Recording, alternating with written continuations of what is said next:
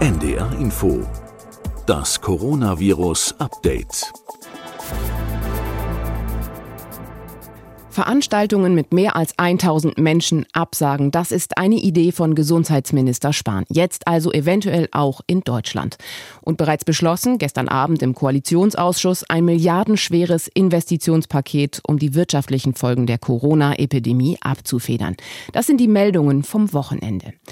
Über diese und andere Themen wollen wir auch heute wieder reden. Mein Name ist Anja Martini und ich bin Wissenschaftsredakteurin bei NDR Info. Jeden Tag telefonieren wir mit Professor Christian Drosten. Er ist der Leiter der Virologie an der Berliner Charité, um den Podcast Das Coronavirus Update für Sie ins Netz zu stellen. Hallo, Herr Drosten. Guten Tag. Herr Drosten, wie war Ihr Wochenende? Viele Anrufe, waren Sie im Labor oder hatten Sie ein bisschen freie Zeit für sich? Ich war in diesem Wochenende nicht im Labor. Meine extrem guten Mitarbeiter waren natürlich wieder mal das gesamte Wochenende im Labor, zum Teil bis spät nachts. Bei mir klingelt eher das Telefon und es ist so einiges zu organisieren. Das heißt, Ihre Mitarbeiter haben sich mit den aktuellen Fällen in Deutschland beschäftigt? Ja, wir sind ja Konsiliarlabor für Coronaviren und gleichzeitig sind wir auch hier in Berlin regional, sagen wir mal, mithelfend betätigt und haben deswegen natürlich das gesamte Wochenende durchgearbeitet. Wir müssen ganz kurz aus aktuellem Anlass nochmal nach Italien schauen. Die Infektionen steigen da rasant und leider auch die Todesfälle. Wir haben in der letzten Woche schon darüber gesprochen und da sagten Sie, in Italien habe man eine Unterschätzung der Gesamtwerte gehabt. Wie sieht Ihre jetzige Einschätzung der Lage dort aus? Ja, diese Einschätzung gilt immer noch. Wir haben sicherlich in Italien eine Situation, die sehr spät bemerkt wurde. Es gibt äh, mhm. Projektionen, die schätzen, dass schon seit Mitte Januar wahrscheinlich dieses Virus in Italien im Umlauf war. Und es haben sich dort nicht nur Todesfälle eingestellt, die man äh, nicht sofort bemerkt hat, sondern es, es war sicher auch so, dass es eine ganze Reihe von Todesfällen gegeben haben muss, die diesem Virus zuzuschreiben sind, die man anderen Dingen zugeschrieben hat, also beispielsweise der Grippe oder anderen Infektionserkrankungen. Aber wir haben ja auch schon besprochen, das Altersprofil dieser Viruserkrankung, das ist ähnlich wie das Altersprofil derjenigen, die sowieso eben sterben in der Normalbevölkerung. Und darum ist das wahrscheinlich eine Zeit lang nicht aufgefallen und konnte sich aufbauen. Und jetzt hat man eine relativ kleine Zahl von erkannten Fällen, gegenüberstehen einer relativ großen Zahl von Verstorbenen. Das ist natürlich von der Wahrnehmung her eine sehr ernste Situation. Dennoch ist aber so eine Viruserkrankung ein natürliches Phänomen, das erstmal von seinem Kerngeschehen überall gleich aussieht. Und wenn wir eine unterschiedliche Erscheinungsform haben, also nehmen wir Italien versus Korea oder, oder solche Dinge, die man zahlenmäßig vielleicht gegeneinander halten kann, dann ist der Grund in der Regel nicht in dem Virus zu sehen, sondern der Grund ist eben darin zu sehen, was wir darüber wissen. Und das sind eben statistische Unterschiedlichkeiten und systemische Unterschiedlichkeiten. Wenn wir zum Beispiel nach Korea schauen, dann sehen wir das auch jetzt nach dieser langen Zeit, wo man eben sagen muss, das ist auch ein Ausbruch, der schon so lange läuft, dass die Verstorbenen jetzt so langsam auch in Erscheinung treten müssen, sind wir trotzdem immer noch unter 1 Prozent, sind wir irgendwo im Bereich von 0,6, 0,7 Prozent in Südkorea. Mhm. Und dafür gibt es auch eine plausible Erklärung, nämlich Südkorea testet in sehr großer Anzahl, hat fast 200.000 Labortests gemacht und wir haben dort ein Ausbruchsgeschehen, das regional auch erreichbar ist durch Laborteste. Und so haben wir eben hier jetzt eine ganz unterschiedliche Situation in der Statistik, wenn wir das mit Italien vergleichen. Was genau beunruhigt Sie an der Situation in Italien? Die Situation in Italien ist natürlich deshalb beunruhigend, nicht weil Zahlen aufgeschrieben werden, sondern weil dahinter Patientenschicksale stehen und weil dahinter Situationen in Krankenhäusern stehen. Wir wissen schon aus Medienberichten und auch aus anderen Berichten, dass dort so langsam eben die Kapazität gerade auch in der Intensivmedizin an die Grenze kommt. Und das ist dann eine schwierige Situation in der Klinik. Das ist sozusagen auch eine der vielen, vielen Fragen, die uns erreicht. Wie sieht es eigentlich in Deutschland aus mit unseren Krankenhäusern? Wie sind die sozusagen vorbereitet auf eine mögliche Erkrankungswelle? Ja, ich muss da jetzt erstmal vorweg schicken, ich bin zwar Mediziner, mhm. ich bin aber ein Mediziner, der in einem Fach der sogenannten mittelbaren Krankenversorgung arbeitet. Das heißt, ich habe einen ständigen Kontakt in die Klinik, aber ich selber bin nicht am Krankenbett. Ich betreibe ein diagnostisches Labor und unsere medizinischen Leistungen sind Beratungs- und Rückfrageleistungen an klinisch tätige Kollegen.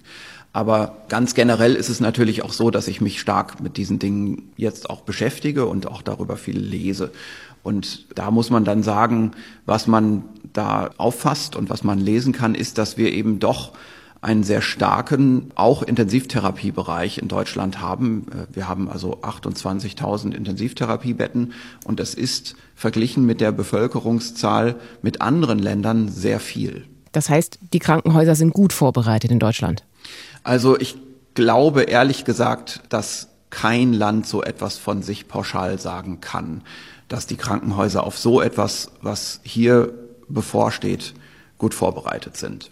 Wir haben hier eine Situation, die in ja, rückblickender Zeit eigentlich nicht aufgetreten ist. Wir haben hier eine Pandemie durch ein Virus verursacht, das kein Influenza-Virus ist. Und Pandemieplanung ist, und das liegt in der Natur der Sache und ist auch richtig gewesen, ist auf Influenza ausgerichtet. Mhm. Und wir haben hier eben ein paar Werkzeuge nicht, die wir bei der Influenza gehabt hätten. Bei der Influenza zum Beispiel kann man die bestehende Produktionskapazität von Impfstoffen innerhalb von einem guten halben Jahr auf das neue pandemische Virus umstellen. Und dabei muss man aber nicht das Rad neu erfinden. Also diese Produktionskapazitäten kann man nicht verwenden, sodass wir einfach sagen müssen, es wird keinen Impfstoff geben. Und das ist schwierig, denn in der Pandemieplanung steht zum Beispiel drin, medizinisches Personal wird bevorzugt geimpft. Und mhm. damit sind wir jetzt wieder bei unserer Überlegung im Krankenhaus. Dann kommt dazu so etwas wie Tamiflu, also ein Wirkstoff, der gegen Influenza-Viren, auch gegen neu aufkommende pandemische Viren wirkt, steht hier ebenfalls nicht zur Verfügung. Also wir sind rein auf nicht pharmakologische Interventionen angewiesen, also auf das Managen der Arbeitsabläufe. Und das auf jeder Ebene. Wir müssen zum Beispiel in den Krankenhäusern dafür sorgen, dass das medizinische Personal überhaupt arbeitsfähig bleibt. Und wir haben natürlich dem gegenüberstehend Quarantäneregelungen, Isolationsregelungen, die damit gar nicht kompatibel sind. Und äh, das wissen alle Behörden auch. Wir gleichen uns da auch ab. Die großen Kliniken stehen natürlich untereinander in Verbindung und mit den jeweiligen Behörden in Verbindung. Und man muss da gemeinsame Lösungen finden. Auch hier wieder die Wiederholung meiner immer ähm, wiederkehrenden Aussage, in so einer Pandemie ist niemand an etwas schuld. Man muss einfach pragmatisch sein und miteinander gemeinsam Lösungen finden. Konkret sieht das zum Beispiel so aus, dass gerade Universitätskliniken im Moment schon an Lösungen arbeiten, wie man außerhalb von Isolationsmaßnahmen Personal arbeitsfähig hält, indem man die zum Beispiel jeden Tag testet auf das Virus und dann entscheidet, wer infiziert ist und wer nicht und wer auf dieser Basis dann zu Hause bleiben muss und nicht nur auf einer Basis einer Überlegung, man könnte für 14 Tage jetzt infektiös werden. Also auf der Basis einer Inkubationszeit. Und dann müssten alle diejenigen Ärzte und Schwestern, Pfleger, die Kontakt mit einem Patienten hatten, für 14 Tage zu Hause bleiben. Das können wir uns nicht lange leisten. Dann steht das Krankenhaus still. Und ähm, wir haben die generelle Auffassung, wenn wir uns Daten aus Wuhan zum Beispiel anschauen, da gibt es einen ganz gravierenden Befund. Die Fallsterblichkeit in Wuhan liegt bei drei bis vier Prozent. Mhm. Die Fallsterblichkeit außerhalb von Wuhan in der Provinz Hubei, also einfach nur im Speckgürtel von Wuhan, liegt nur bei 0,7 Prozent. Und warum ist das so? Weil in Wuhan das Medizinsystem komplett überlastet war und außerhalb von Wuhan hat sich das eben verdünnt, obwohl zeitgleich in dieselbe Population das gleiche Virus eingetragen wurde. Und das ist äh, etwas, das wir uns hier eben auch klar machen müssen. Wir müssen den Belastungspuls von der klinischen Versorgung wegbekommen. Wir müssen das zeitlich strecken, das Ganze. Und wir haben jetzt gerade schon geredet über die versorgenden Bereiche in den Kliniken aus Sicht der Klinikmitarbeiter. Aber die gleiche Überlegung müssen wir uns natürlich auch aus Sicht der Patienten machen. Es ist genau dasselbe. Wenn wir uns vorstellen, wir müssen in diesem Jahr in dieser Krankenhausambulanz vielleicht fünf oder sechstausend Patienten mit diesem Virus behandeln, zusätzlich zu der ganz normalen Versorgung, mhm. dann ist es besser, wenn das in ein paar Monaten sich verteilt, als wenn das in ein paar Wochen alles kommt. Mhm. Und die, die Krankenhausambulanz ist da noch eine harmlose Überlegung. Da denkt man nur an Wartebereiche, die überfüllt sind. Viel schlimmer wird es auf der Station, wo dann nicht genug Betten da sind. Und noch schlimmer wird es auf der Intensivstation, wo nicht nur genug Beatmungsplätze da sind, sondern wo man dann natürlich irgendwann auch in eine Situation kommt, dass Beatmungsplätze so limitiert sind, dass man entscheiden muss, wer beatmet wird. Also eine Triage-Überlegung gemacht werden muss. Und das ist eine Überlegung, eine Situation, in die wir nicht reinkommen wollen. Mhm. Und darum sind wir wieder vom Grund des Gesundheitssystems aus, und das ist die öffentliche Gesundheit, im Moment bemüht, die Verbreitungsgeschwindigkeit zu verlangsamen von diesem ganzen Geschehen und dann aber auch da zu verlangsamen, wo es besonders wichtig ist, bei den Gruppen, von denen wir inzwischen schon wissen, dass die mit größerer Wahrscheinlichkeit auf der Intensivstation ansonsten landen. Krankenhäuser haben ja jetzt schon angefangen, planbare OPs ein bisschen zu verschieben, Betten freizuhalten. Ist das der richtige Weg? Ja, also ich hätte bis letzte Woche noch gesagt, na ja, jetzt müssen wir mal abwarten, ob das wirklich so kommt, dass die Welle die Infektionswelle jetzt direkt durchläuft, mhm. ähm, die wir jetzt ganz am Anfang sehen in Deutschland, oder ob wir vielleicht mit dem Temperatureffekt und dem Frühjahrseffekt und Sommereffekt dann doch ein Abschwächen des Geschehens bekommen und eigentlich erst im Winter eine große Infektionswelle bekommen. Und da muss ich schon sagen, es ist ja so, dass wir da immer neu zulernen bei dieser Erkrankung. Da hat sich meine Einschätzung im Laufe der letzten Woche geändert durch eine wichtige Studie, die erschienen ist, eine Modellierungsstudie muss man dazu sagen. Also alles, was wir im Moment haben, um die Zukunft vorauszusagen, sind eben Modellrechnungen. Und mhm. so eine Studie ist herausgekommen von einer wirklich weltweit führenden Gruppe. Und die sagt voraus, dass der Temperatureffekt auf dieses Virus relativ klein sein wird. Und das ist etwas, das uns zum Umdenken bringen sollte. Also wir sollten mehr diese Überlegung verlassen, zu sagen, jetzt müssen wir mit aller Kraft in der gesamten Bevölkerung versuchen, den Sommer still zu kriegen und dann für den Winter Zeit zu kaufen und dann während des Sommers zum Beispiel alle Kliniken ganz besonders gut auszustatten und so weiter, damit man dann so richtig darauf vorbereitet ist auf eine Winterwelle. Genau das hätte ich bis letzte Woche, ich würde sagen Donnerstag noch so gesagt. Mhm.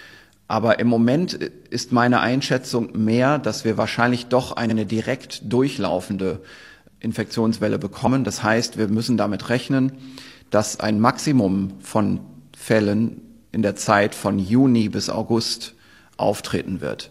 Und wenn wir das jetzt wissen, wenn wir davon ausgehen, müssen wir nochmal überlegen, was muss denn jetzt gemacht werden? Aber wir haben immer noch ganz viele Meldungen, dass die Krankenhäuser, dass es an Desinfektionsmittel fehlt, an Handschuhen, an Masken und an quasi auch schon fast an Personal. Wie sollen wir das schaffen oder können wir das schaffen? Indem wir die Ressourcen da einsetzen, wo sie auch wirklich zu Buche schlagen und was bringen. Wir haben im Moment eine sehr breite Taktik in der gesamten Bevölkerung, eine Verzögerung zu erreichen. Und das müssen wir natürlich auch durchhalten, ganz klar. Die Frage ist nur, mit welchen Mitteln. Also die große Herausforderung, die sich jetzt auf der Planungsebene stellt, also angefangen vom Gesundheitsministerium, dann die Gesundheitsministerien der Länder, die Gesundheitsämter, aber natürlich auch die Planungsebenen in der versorgenden Medizin, also in den Kliniken. Es ist die gleiche Überlegung. Wir haben nicht unendlich viel Ressourcen, die wir da reinstecken können. Damit ist nicht nur Geld gemeint, mhm. sondern es gibt Dinge, die kann man mit Geld jetzt nicht bezahlen. Also man kann jetzt nicht schnell neue Fachkräfte einstellen und so weiter. Und es gibt auch Dinge, da könnte man sagen, da kann man jetzt Bestellungen lostreten und man kriegt das einfach nicht geliefert, weil es ausverkauft ist. Und da muss man jetzt eben anders planen und muss sich erstmal die Krankheit wieder anschauen und muss schauen, wo sind eigentlich die Bevölkerungsgruppen, die wir wirklich jetzt schützen müssen. Und diese Bevölkerungsgruppen, das haben wir ja auch schon besprochen, das sind vor allem die Älteren, und zwar vor allem über 65. Da steigt dann die Fallsterblichkeit rapide an während wir eben in den Gruppen unterhalb von 60 und, und dann noch viel deutlicher unterhalb von 50 Jahren. Mhm. Und ich will hier jetzt diesen Begriff einfach nochmal wieder sagen, eine Erkältungskrankheit haben. Mhm. Auch wenn ich dafür wieder angegriffen werde. Aber irgendwie muss man sich die Dinge ja auch vorstellen können. Und so ist es nun mal. Wir haben in diesen jüngeren Bevölkerungsgruppen eine Erkrankung, die eigentlich nicht sehr stark zu Buche schlägt in Form von Todesfällen. Und wir haben weit, weit überproportional ein Anwachsen der Todesfälle in den älteren Bevölkerungsgruppen. Und dann haben wir zusätzlich noch in allen Bevölkerungsgruppen wahrscheinlich ein höheres Risiko bei Grunderkrankten. Das können Patienten mit Immunsuppression sein, mit Tumorerkrankungen, das können aber auch Patienten mit äh, metabolischen Grunderkrankungen sein, also Diabetiker, Personen, die einfach einen hohen Körperfettindex haben, das muss man natürlich auch sagen. Mhm. Und Personen, die auch aus anderen Gründen zum Beispiel an Herz und Lunge vorgeschädigt sind. Vor allem Herzvorgeschädigte scheinen betroffen zu sein. Und wenn man das jetzt weiß, also wir haben wenige, aber besonders zu schützende Personen in den jüngeren Bevölkerungsgruppen und wir haben eine gesamte ältere Bevölkerungsgruppe, wo wir eigentlich sagen können, das Rentenalter ist mal ein guter Maßstab. Jenseits des Rentenalters muss man die Bevölkerung wirklich schützen. Dann haben wir hier eine neue Arbeitshypothese für all diese Planungsbereiche. Und jetzt muss man sich das anschauen mit einem gesunden Augenmaß und auch mit einer, ich sage das hier jetzt mal, mit einer Kosten-Nutzen-Überlegung. Und damit meine ich Kosten-Nutzen nicht nur wirtschaftlich, sondern planbar und vom auch Zeit sind ja kann man in Kosten rechnen und so weiter. Und wir müssen jetzt fragen, wo investieren wir unsere Kraft? Und bei den älteren Personen ist es zum Teil eine etwas andere Überlegung als bei den jüngeren besonders Gefährdeten. Bei den jüngeren besonders Gefährdeten brauchen wir zum Beispiel ganz schnell eine Regelung, die es allen Arbeitgebern ermöglicht, wo immer das auch geht, solche Personen entweder durchaus für eine Zeit freizustellen mhm. und dann mit Aufgaben zu betrauen, die unter der Überschrift Homeoffice stehen. Und das sind Überlegungen, bei denen die Arbeitgeber natürlich auch Hilfe brauchen, auch finanzielle Hilfe. Und dann haben wir in den älteren Bevölkerungsgruppen eine viel breitere Überlegung. Da sind es ja viel mehr Personen.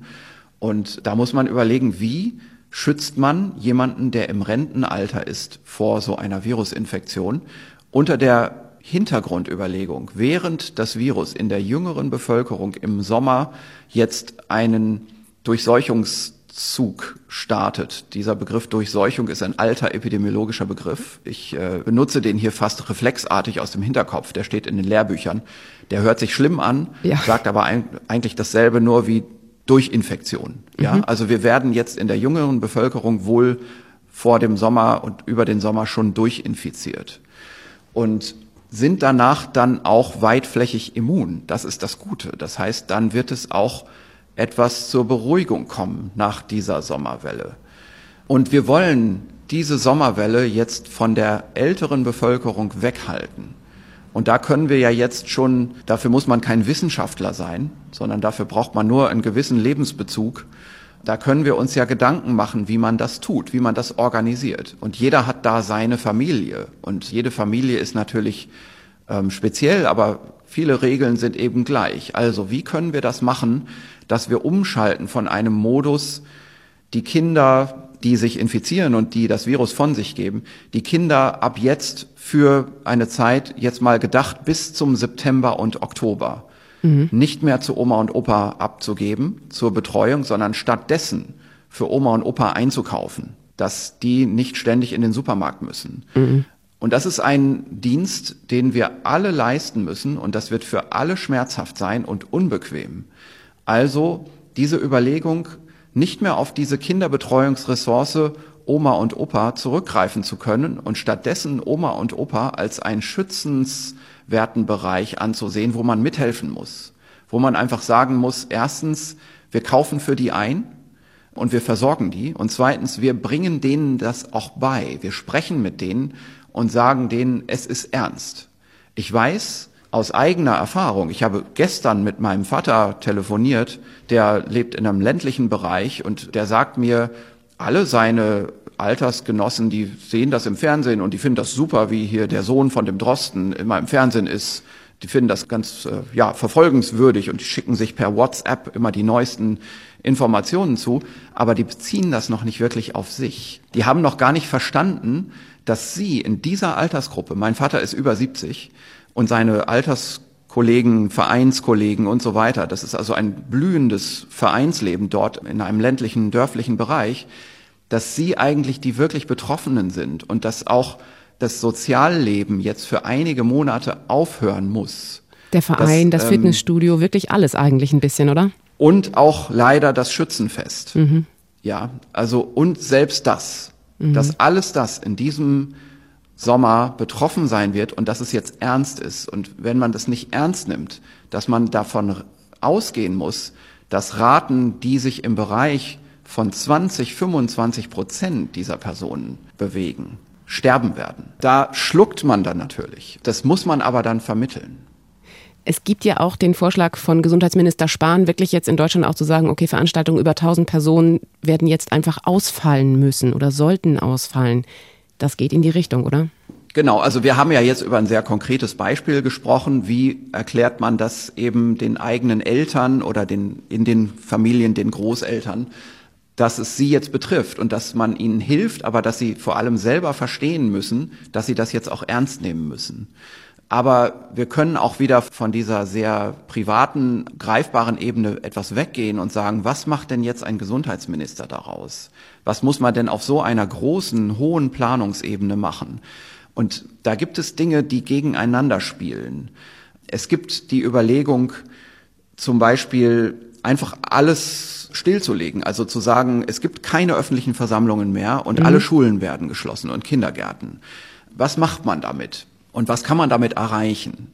Und da ist eben wirklich auch wieder diese Kosten-Nutzen-Überlegung zu machen. Und dann kommen dann solche Überlegungen her, naja, es gibt Versammlungen, die sind groß und die sind klein und es gibt Versammlungen, die sind ähm, systemrelevant und andere sind reines Vergnügen.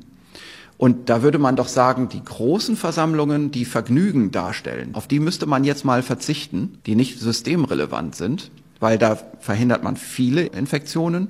Und wenn man das sein lässt, dann richtet man auch möglichst wenig Schaden damit an. Und da spreche ich jetzt durchaus eben vom Fußball und da spreche ich auch vom Schützenfest.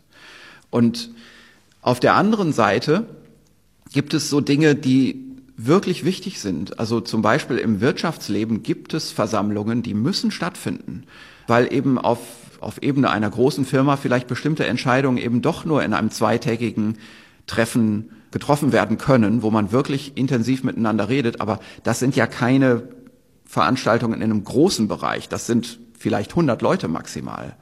Und da muss man irgendwo eine sinnvolle Zahl finden und da muss man auch gut kommunizieren können und da ist vielleicht eine Zahl von 1000 eine greifbare Zahl. Und es ist nicht möglich, dass man alles, was man entscheidet, mit Daten und Modellen hinterlegt. Die Schweiz hat ja diese 1000 als Maßgabe einfach mal pragmatischerweise vorgegeben mhm. Und vom Gefühl her haben viele Personen auch auf der Entscheidungsebene im Moment den Eindruck, dass das eine gute Maßgabe ist. Dass da vielleicht so eine Trennung ist zwischen Großveranstaltung und etwas, das dann doch vielleicht eher kleiner, aber doch systemrelevant ist. In Deutschland ist diese Entscheidung ja Ländersache und es gibt aber auch sehr viele Stimmen, die sagen, nein, das muss jetzt einfach einmal geregelt werden. Wie sehen Sie das? Ja, das ist tatsächlich der Föderalismus und das ist, es ist so, man kann sich darüber aufregen, aber so sind unsere Gesetze nun mal. Und da ist das, was jetzt eben das Gesundheitsministerium oder alle andere Bundesministerien sicher auch machen werden, eine starke Richtliniensetzung, aber eben kein Gesetzesdurchgriff auf die Länder. Und die Länder müssen eben sich an diese starke Richtliniensetzung dann halten. Aber sie müssen auch den Bund dann natürlich für die entstehenden Finanzaufkommen um Erstattung bitten dürfen. Das muss ja der Umkehrschluss sein. Mhm. Und ich glaube, es wird in dieser Woche in der Politik ganz wichtig sein, dass man da sich fest miteinander austauscht und Zusagen macht. Wenn wir nochmal nach Deutschland gucken, es gibt, und das sieht man auch im Freundeskreis oder im Freundeskreis von Kollegen und ganz viele berichten davon, es gibt so zwei Richtungen. Einmal die Hamsterkäufe und ein Anflug von Hysterie und auf der anderen Seite gibt es die Menschen, die sagen, das trifft mich nicht, es interessiert mich auch nicht, eigentlich ist es mir egal und hört doch bitte mal auf, über Corona zu reden. Was ist mhm. ihr, Ihre Erkenntnis? Was bemerken Sie? Sind wir angekommen in dieser Hysterie oder sind wir in der Gelassenheit und was ist falsch, was ist richtig? Ja, es gibt eben wirklich beide Diskussionsströme. Dieses, naja, ähm, lass mal über was anderes reden. Und naja, die Hysterie, über die wird wenig geredet, sondern die sieht man an solchen Alltagserscheinungen mhm. wie Hamsterkäufe. Und das Ganze ist nicht fokussiert. Und es muss fokussiert werden auf die vulnerable Bevölkerung. Das ist jetzt in den nächsten ein, zwei Wochen auch in der Kommunikation mit der Öffentlichkeit das Allerwichtigste, dass man versteht, dass wir nicht nur indirekt arbeiten sollen, dass nicht die gesamte Bevölkerung im Moment sich ausrichten kann. Und wir hoffen auch, dass es nicht so schlimm kommt, dass das dann notwendig wird. Und auch da gibt es keine Garantie. Es kann sein, dass wir in sechs Wochen oder so so weit sind, dass wir eine richtig schlimme Situation haben. Und dann muss man auch weitergreifen. Es ist im Moment einfach ein Prozess. Der Prozess muss zeitlich sinnvoll sein und der darf nicht zu weit den Ereignissen hinterherlaufen. Und im Moment ist einfach das Sinnvolle, dass wir jetzt sagen, es wird wahrscheinlich ein direktes Durchlaufen der Infektionswelle werden. Wir haben also noch weniger Zeit als gedacht hm. und wir werden ans Ende unserer Kräfte kommen. Und deswegen müssen wir sehen, dass wir diese Kräfte jetzt da einsetzen, wo sie hingehören. An die ältere Bevölkerung und an die speziellen, besonders gefährdeten Gruppen in der jüngeren Bevölkerung. Und dass wir alles tun, um dort die Maßnahmen greifen zu lassen, dass dort die Infektion nicht eingetragen und nicht weitergetragen wird. Und die Kraft, die wir dafür brauchen, die Manpower, also die, die Zeitressourcen, Personalressourcen, die müssen wir dann aber auch wegnehmen von anderen Bereichen, wo sie im Moment eingesetzt werden. Also damit meine ich zum Beispiel, es wird sicherlich dann irgendwann auch bald dazu kommen, dass Gesundheitsbehörden eben nicht mehr den infizierten Studierenden mit all seinen Kommilitonen in der Quarantäne täglich kontrollieren und denen Anrufe machen und fragen, hat dann jetzt einer Fieber gekriegt? Mhm. Da wird man irgendwann sagen müssen, das ist keine vulnerable Gruppe, da muss man es letztendlich unkontrolliert lassen, während in anderen Bereichen, sagen wir mal Seniorenwohnheime zum Beispiel, man mit extra großer Kraft hingucken muss. Ein Appell also ein wenig an unsere Gesellschaft, aufeinander Acht zu geben. Ich will vielleicht eine Überlegung noch machen. Es wird ja jetzt viel über Schul- und Kita-Schließungen gesprochen in diesem selben Zusammenhang, nachdem auch rausgekommen ist, äh, das war im Prinzip sowieso schon klar, dass, dass Kinder zwar nicht schwer erkranken, aber eben doch auch infiziert werden können und natürlich mhm. dieses Virus weitergeben. Da gibt es zwei Dinge, die ich sagen möchte. Zum einen die Grundüberlegung, dass Kitas und Schulen ein ganz besonderer Amplifikationsort sind, also dass dort überproportional viel Virus zirkuliert und weitergegeben wird, das gilt für eine saisonale Situation, aber nicht unbedingt für ein pandemisches Virus. Ein pandemisches Virus wird in allen Bevölkerungsgruppen gleich übertragen. Und wir haben deswegen keinen besonderen epidemiologischen Fokus auf Kitas und Schulen, zumindest in einer so einfachen Überlegung. Also da werden Experten kommen und sagen, na na, Moment mal, die Daten zeigen es aber im Detail anders. Das mag alles sein, aber ich will nur die Grundüberlegung hier einmal kommuniziert haben.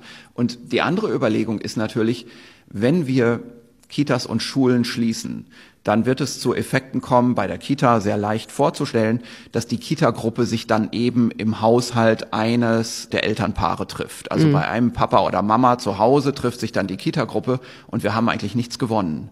Die Infektionstätigkeit geht dann eigentlich doch weiter. Natürlich wird die Gruppe kleiner, alles das möchte ich sagen, genau, ist mir bewusst, wenn ich das hier sage, aber trotzdem, man kann nicht über, über Kita- und Schulschließungen alles unterbinden, was in dieser Altersgruppe passiert. Und die Schüler werden sich natürlich zum Daddeln treffen und so weiter.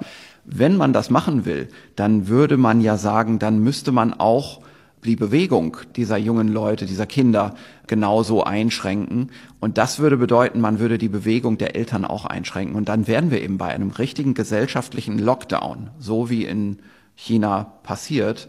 Und ich glaube, und da stehe ich nicht einzeln da, da gibt es wirklich erfahrene Epidemiologen, die sagen, das ist jetzt nicht die Zeit, da machen wir mehr Kollateralschaden, auch für die Wirtschaft zum Beispiel, aber auch für die Reaktionsfähigkeit der Gesellschaft, für die Medizin und all diese Dinge, für die öffentlichen Bereiche, als wir helfen angesichts der jetzigen epidemiologischen Verbreitung des Virus. Also wir wissen, wir können dieses Virus gar nicht mehr aufhalten, wir können es nur verzögern. Und wir müssen in der Verzögerung gleichzeitig eben auch die vulnerablen Gruppen ganz speziell schützen und da also die, die verfügbare Energie fokussieren. Genau, die Gefährdeten. Herr Drosten, vielen Dank für heute. Gerne. Wir hören uns morgen wieder, richtig? Sehr gerne. Und diesen Podcast finden Sie wieder mittags in der ARD Audiothek und unter ndr.de-corona-update. Und weil viele unserer Hörer nachgefragt haben, haben wir jetzt auch die Skripte von den Interviews mit Christian Drosten auf unserer Seite für Sie bereitgestellt. Mein Name ist Anja Martini und ich sage Danke fürs Zuhören und bis ganz bald. Das Coronavirus Update. Ein Podcast von NDR Info.